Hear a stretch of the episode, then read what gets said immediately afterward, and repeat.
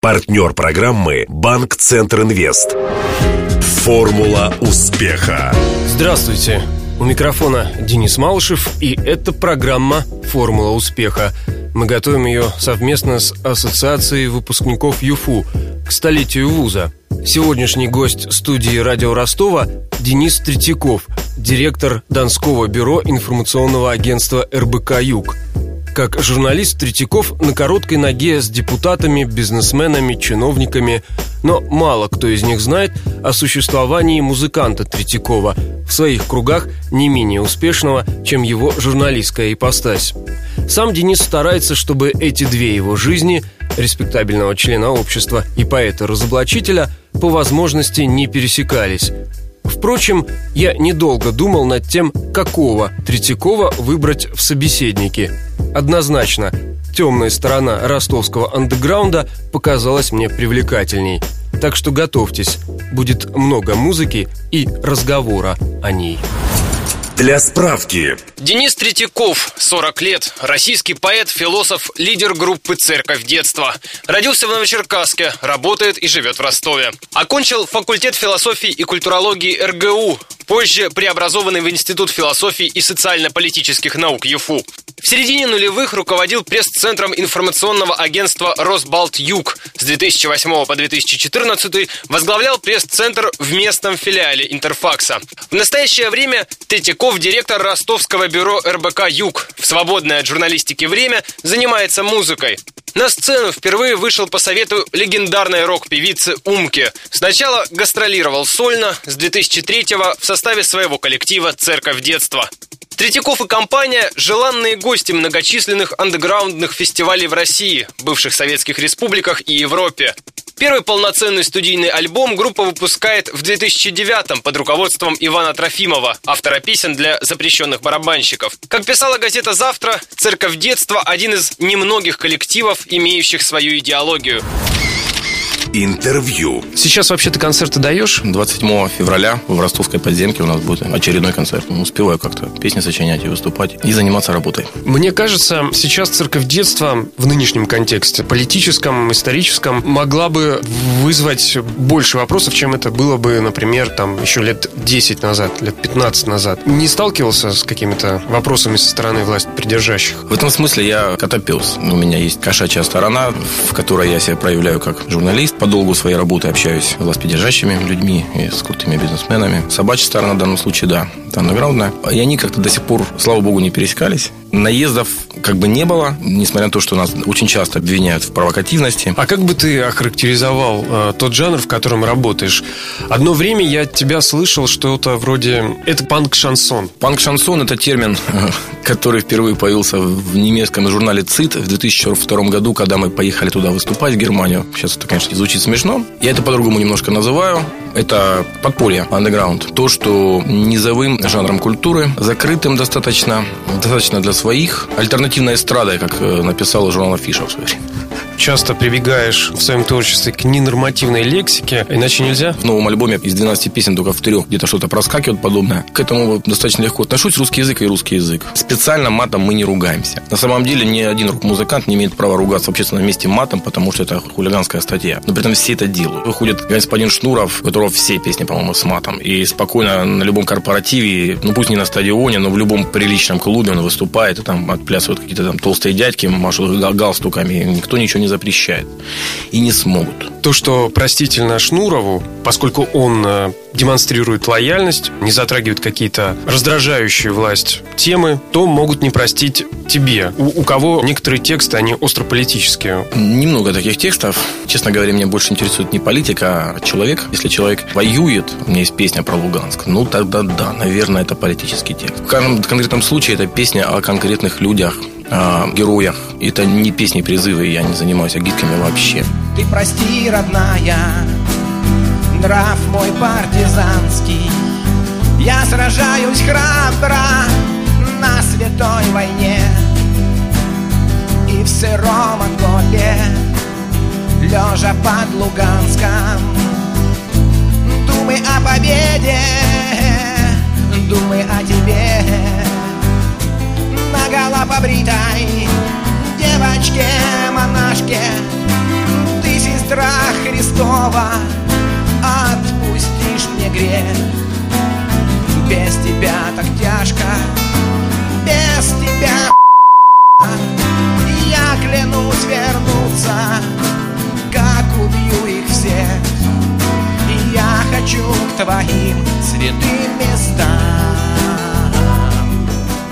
2015 год станет годом двух альбомов «Церкви детства». Первый альбом, вот мы надеемся, в конце зимы. Официальный релиз у него будет, по-моему, 28 или 27 февраля. Альбом называется «К святым местам». Не очень характерный для нас, потому что он не тяжелый по звуку, не грязный, не панковый. Больше такой фолк. Там есть баян, акустика. Это возвращение в детство времен Советского Союза. Это такой ретроспективный немножко альбом, потому что очень много там из 70-х годов, из 80-х по тематике. Сейчас э, ретроспективных подобных альбомов никто не пишет. А как же мода на Советский Союз, которая сейчас? Всех разный Советский Союз. У меня был Советский Союз без колбасы. Голодный Советский Союз. Ну, потому что ты родом из Новочеркасска. Я родом с поселка Октябрьского, где, когда идешь э, со школы, до сих пор на остановке написано «Банду Ельцина под суд». Там люди такие были, такие остались. Хорошие, очень честные, грамотные и правдивые люди. Для меня Советский Союз – это голубятни, походы на речку, воровать там какие-то арбузы, дыни на бахчах, шалаши. Совершенно такие детские вещи. А лирический герой, судя по всему, убеленный сединами и погруженный в ностальгию. Нет,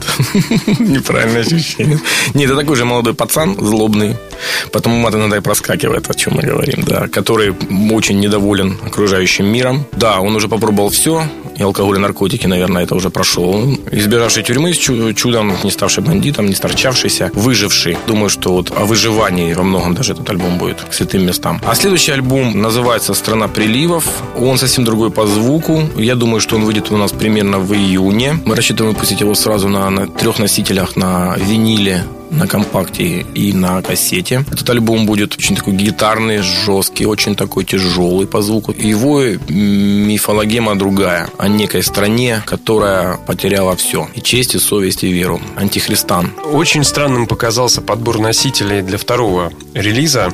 Пластинка и кассета. Ну, пластинка, ладно, еще есть публика, которая любит все эти стереосистемы. Это сейчас популярно, модно. Коллекционировать эти все пластиночки с красивой обложечкой а кассета, это ж ну совсем уж вчерашний день. Кто еще слушает на кассетах? Ну, на самом деле, на кассетах слушают многие. У меня, допустим, еще целый мешок этих кассет. По большому счету, понимаешь, Денис, можно вообще ничего не издавать. Можно все выложить в контакт или залить на рутрекер. И тут же прикол в том, что, как и с литературой, да, я, допустим, не могу читать с планшетника. Я покупаю книжки. У меня шкафы с этими книжками. Каждый месяц я должен прочитать хотя бы 2-3 новых книжки. Тем более, ты должен понимать, что мы же андеграунд, у нас тиражи очень маленькие. Пишетесь обычно в Москве или в Ростове? Все, что мы делаем, мы делаем делаем у себя в городе Новочеркасске на нашей базе Дебри Дона. Эта база такая находится на Октябрьском поселке. Это саманный дом, построенный моими двумя друзьями в частном секторе. Там ставят у нас оборудование, и там, собственно говоря, наша арт-группа Дебри Дона, куда входит масса всяких рок-групп Новочеркасска. Вот все мы это делаем руками, это чистый home tape, домашние записи, собственное распространение. Церковец немножко отличается тем, что у нас все-таки москвичи еще издают. Я как-то последний раз зашел в Рио, увидел нашу пластинку, очень улыбнула.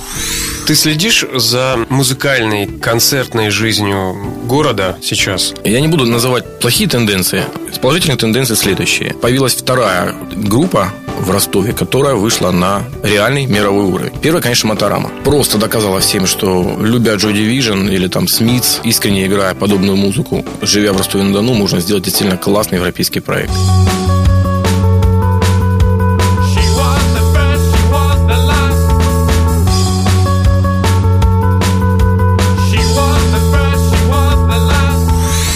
Я был с концертами в Берлине и просто увидел их в музыкальном магазине на Фридрихштрассе, в ведущем музыкальном магазине. На букву М они лежали Мадонна, Металлика, там Моторхед, Моторама. Ничего себе соседство. И мне было дико приятно, потому что это классная команда. Но появился Аэрофол, как бы Вова Карпов и Яна записали пластинку, которую выпустили японцы. Они съездили в Японию, они играют шугейзинг, попали во все хит-парады шугейзинговские. Где-то они попали в десятку, где-то попали в сотню. А это реально очень круто. Я не помню такого. А это просто люди, которые дома репетируют, там сочиняют песни. То есть англоязычные проекты ростовские очень достойные на самом деле. Но опять же, вот в чем особенность? Но они в чем парадокс? Да, они, да, как бы, они да. вовне Они популярны, известны, но в Ростове, кроме кучки хипстеров, о ну почему? не знает. Ну ладно тебе. Моторама собирает полную подземку, да вообще любой клуб может забить под завязку. Аэрофол. Ну, в подземке максимум, я не знаю, 300 человек поместится. Ну, согласен, но больше-то и не нужно. Ну, да ну ты был в Европе в клубах. Сколько там людей ходит на концерты, я тебя умоляю. Не нужно больше. Сотни человек за глаза хватает на концерт. И по сравнению с многими московскими англоязычными инди-группами их очень много. Наши просто всех рвут.